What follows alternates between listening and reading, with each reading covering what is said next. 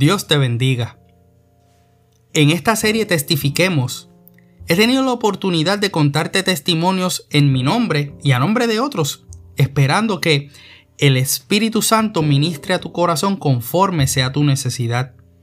Que con cada relato que escuches acerca de las diferentes formas en las que el Señor se nos muestra con su omnipotencia, su omnipresencia, su omnisciencia, puedas descansar confiadamente en que sus cuidados siempre son de bien para nosotros, y que las rutas, los métodos y los procesos son para todos diferentes.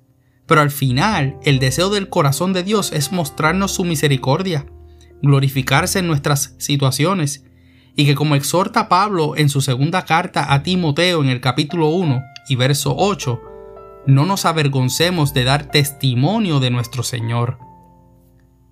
Uno de los retos que trajo el 2020 como consecuencia de la primera etapa de la pandemia fue el tener que aprender a convivir con nuestras familias las 24 horas del día, los 7 días de la semana, y esto por un periodo extendido que llegó a ser de meses. Y esto sin distinción de clase social, étnica o religiosa. No sé cuál fue tu caso, pero ciertamente hubo muchas familias que tuvieron que reaprender a estar con los suyos. Los hogares donde habían problemas que podían estar extendiéndose sin resolverse por la vida ajetreada y rutinaria, tuvieron que enfrentar la realidad de estar juntos todo el tiempo y tener que tomar acciones y decisiones sobre sus situaciones. Y esto para muchos pudo haber sido un panorama bien complicado. Esta dinámica me recordó un taller de matrimonios que hubo en nuestra iglesia en febrero 13 del 2019 llamado Manejando Crisis a los pies de la cruz. Entre las notas que pude tomar de ese día hubo una palabra aplicable para todos, pero que en esa noche iba dirigida a los matrimonios y hoy va dirigida a ti esposo y a ti esposa que compartes conmigo este tiempo. El recurso de aquel retiro de un día utilizó del apóstol Pablo la carta a los filipenses en el capítulo 2 versículos 2 y 3 en la versión traducción lenguaje actual que dice, Les pido que vivan en armonía, que se amen los unos a los otros, así me harán muy feliz. Pónganse de acuerdo en lo que piensan, deseen las mismas cosas y no hagan nada por orgullo o solo por pelear. Al contrario, hagan todo con humildad y vean a los demás como mejores a ustedes mismos. A diferencia del testimonio que compartí en el episodio anterior, este por razones de respeto a la privacidad mantendré sus nombres en el anonimato. Desde hace unos tres años, esta pareja viene confrontando serios problemas de comunicación, al punto que llegaron a la desconexión y al deterioro grave de la relación. Hay dos menores que crecen viendo este distanciamiento matrimonial, cada uno en sus distintas etapas. Uno como un niño pequeño y el otro entrando en su adolescencia. Una de las cosas que a pesar del disloque conyugal se mantenía consciente era el amor por los hijos. Pero eso no evitaba las fuertes discusiones, el ambiente tenso y los intentos sin éxito en disimular que todo estaba bien. Aunque muchas veces en los problemas matrimoniales se busca a un culpable, la realidad es que cada uno tiene pecados que salen a la superficie en la intimidad del hogar y para los cuales Dios nos pone a nuestras parejas para que encontremos un lugar donde hallar misericordia, perdón, amor, paciencia y restauración. Es por algo que la institución del matrimonio es establecida de manera sagrada desde el principio de la creación. De hecho, la relación que más se debe parecer a la relación de Dios con la iglesia y con nosotros es el matrimonio. El Padre Eterno usa la relación matrimonial para que seamos transformados a su imagen. Y vaya manera en cómo la usa. Volviendo a esta pareja de casados, y quienes llevan cerca de 20 años. Este tiempo de encierro lo que hizo fue recrudecer la situación en una relación que ya estaba visiblemente rota. Pero mientras eso pasaba, lo que ellos no sabían era cómo Dios se encargaría de glorificarse en medio de sus vidas. En este tiempo, comenzó un proceso de introspección mutua.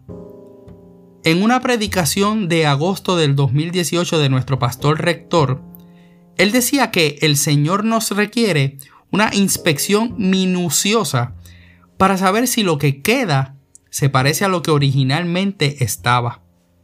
Y este matrimonio ya no se parecía a aquel que había hecho promesa frente a un altar. Y como resultado, lo que esa evaluación del estado de situación los llevó a concluir fue que debían separarse. Esos planes en teoría estaban detenidos por la pandemia, porque la realidad es que ya estaban separados dentro del hogar, aún estando encerrados juntos. Aunque ellos pensaban en romper, destruir y terminar su matrimonio, los planes de Dios eran comenzar a levantar, reedificar y restaurar. La palabra restaurar significa en hebreo, según el diccionario Strong, la H2318, hacer algo nuevo, llevarlo al estado para el que se hizo. Y Dios sabe para lo que nos hizo y sabe para lo que nos une en matrimonio. Lograr que un proceso de restauración pueda darse de una manera efectiva nos tiene que llevar a sacar los escombros de nuestros corazones desde lo más profundo. A medida que pasaban los días y el respeto se iba perdiendo, la desesperación de verse en esa situación comenzó a tener un efecto profundo en la salud emocional, psicológica y física de cada uno. Esto suele pasar en los problemas matrimoniales y lo que es peor, la idea del divorcio era cada vez más verbalizada. Hay un acento muy importante en este testimonio. En este matrimonio el esposo no es creyente, pero como nos pasa a muchos, no recurrimos o le damos una oportunidad a Dios hasta que es el último recurso que nos queda. Y el Señor en su inmensa misericordia no mira nuestro pasado.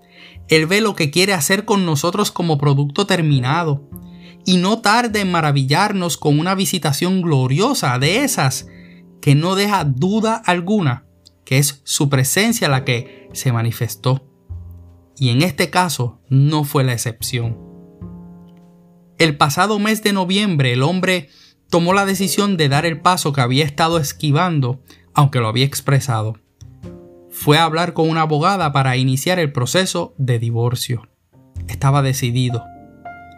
Todo lo tenía planificado. Pero no contaba con lo que Dios tenía planificado para él. Al llegar el día de su reunión con la abogada, este, antes de que comenzara a darle los detalles, recibió la siguiente respuesta de una mujer que no pudo contenerse y le dijo, yo no te puedo divorciar. Sucede que aunque mi trabajo es representar una de las partes en este proceso, no lo puedo hacer contigo. Yo soy cristiana y siento de parte del Señor decirte que si procedo a divorciarte, estaré cometiendo un grave error y tú también. ¡Wow! ¿Qué manera más poderosa de Dios glorificarse justo a tiempo? Cuando pensamos que todo termina, es cuando Él comienza. Él conoce las coordenadas exactas, la persona ideal y el método indicado para revelarse a nuestra vida y que podamos, sin lugar a duda, ser impactados por su gracia y su misericordia. Este hombre salió maravillado de esa oficina. Fue como si le hubieran cambiado el chip interno de estar decidido a divorciarse a estar deseoso de comenzar a rescatar lo que casi estaba perdido. A veces no entendemos. A veces aún, en estas experiencias, decidimos continuar adelante con nuestros planes. Pero si le damos la oportunidad al Señor, Él ha prometido que después que hayamos sufrido un poco de tiempo, Él mismo, el Dios de toda gracia, que nos llamó a su gloria eterna, nos restaurará y nos hará fuertes, firmes y estables. Así lo dice la Biblia en Primera de Pedro, capítulo 5, versículo 10. En ese proceso está inmerso este matrimonio para la gloria del Señor. Y puedes estar tú también. Sea que estés atravesando un proceso similar en tu matrimonio o de manera individual. Quizás has delineado ya el plan. Tal vez tienes el próximo paso. Pero el admirable consejero tiene algo para sorprenderte con su gloria. Hazte sensible a su voz. Él hará la obra de restauración en tu vida y en tu situación hasta llevarla al estado para el cual fue hecho por Él y para Él. Aleluya. Recuerda seguir este podcast en Facebook e Instagram y en las plataformas de audio, donde también puedes suscribirte específicamente en Apple Podcast para que recibas las notificaciones de cada nuevo episodio todas las semanas. También puedes bendecirnos con tu reseña y clasificación de 5 estrellas en esa área de la biblioteca. Como siempre, soy tu hermano y amigo José Molina, y junto a mi hermosa esposa Sonia Riera, servimos al Señor y a nuestra amada congregación de la iglesia AMEC, Casa de Alabanza, una iglesia de presencia, localizada en el pueblo de Canóbanas, y cuyo pastor rector es Misraim Esquilín. Deseamos que Dios te bendiga.